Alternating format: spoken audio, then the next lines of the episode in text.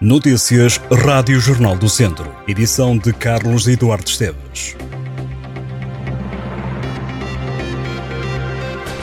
E não estivéssemos nós em junho, mês dos Santos Populares, as marchas populares voltam a animar as ruas de Mangualde no próximo dia 25. O desfile está marcado para as nove e meia da noite no Largo do Rocio, no centro da cidade. São cinco os grupos a participar, que vão atuar então neste cortejo.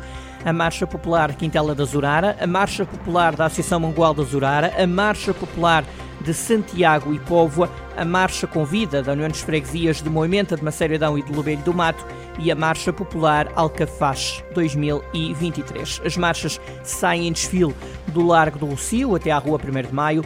Esta iniciativa marca as festividades dos Santos Populares em Mangualde. A noite terá ainda gastronomia típica dos Santos Populares com tasquinhas no Largo do Rocio e também na Rua 1 de Maio, além de muita animação.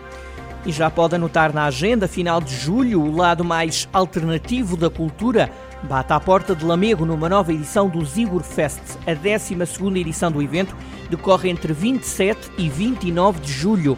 O calendário será antecipado em comparação com as últimas edições. O evento costuma decorrer em agosto.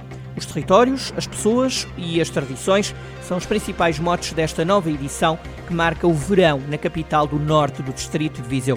O festival divide-se entre vários locais, entre eles o Teatro Ribeiro Conceição, a Rua da Olaria, o Museu do Lamego, o Parque Biológico e a Casa do Artista. Esta última está situada no bairro do Castelo, no centro histórico da cidade. O diretor musical do Zigor Fest, António Matos Silva, diz que esta mudança, a primeira em 12 anos de atividade, acontece numa altura em que muitas estruturas culturais, incluindo a organização do festival, sofreram cortes nos apoios financeiros. A entrada vai ser gratuita em todas as atividades.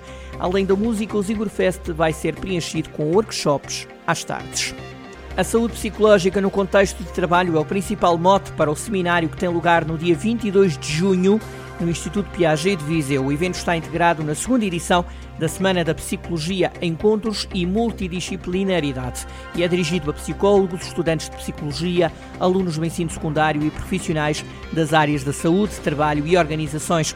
O evento aposta também na sensibilização dos estudantes para a importância da psicologia do trabalho e das organizações e da psicologia da saúde ocupacional no mercado de trabalho. A sessão de abertura está agendada para as duas da tarde. O programa inclui um painel de discussão sobre as perspectivas relativas ao início da carreira em psicologia, reunindo vários especialistas da área. O seminário termina com a apresentação do livro Como Gerir Pessoas 10 Coisas que Precisa de Saber sobre Psicologia para melhorar a sua equipa e o seu negócio pelo escritor Francisco Miranda Rodrigues, bastonário da Ordem dos Psicólogos.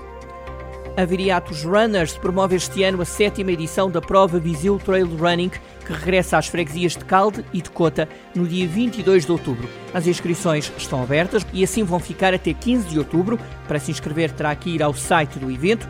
Pode optar por quatro percursos: trail curto, trail longo e ultra trail médio além de uma caminhada. O Viseu Trail Running assume-se como um evento amigo do ambiente através do selo Plástico Zero, Papel Zero, Fruta Quilómetro Zero. A organização do Viseu Trail Running acredita que este é o maior evento de trail do distrito de Viseu, direcionado para atletas que apreciam a corrida, o contacto com a natureza e também a sustentabilidade.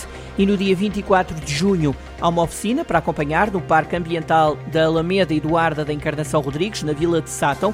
O tema da oficina é a identificação e controle de plantas invasoras. Decorre a 24 de junho, volto a recordar, um sábado, das 8 da manhã ao meio-dia. As inscrições estão abertas até ao dia 23 de junho no Gabinete de Atendimento ao Município, limitadas ao máximo de 10 pessoas. Uma oficina que quer dar a conhecer as principais plantas invasoras, incluindo as características e os malefícios para as outras plantas que estão em volta delas e as diferentes formas de as eliminar e controlar.